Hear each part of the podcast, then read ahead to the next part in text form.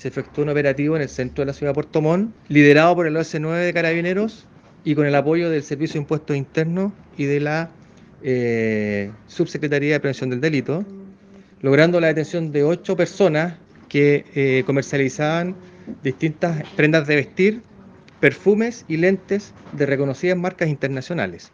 Eh, estas personas fueron detenidas y puestas a disposición del Ministerio Público. Los detenidos son de nacionalidad chilena, dos ecuatorianos y un peruano.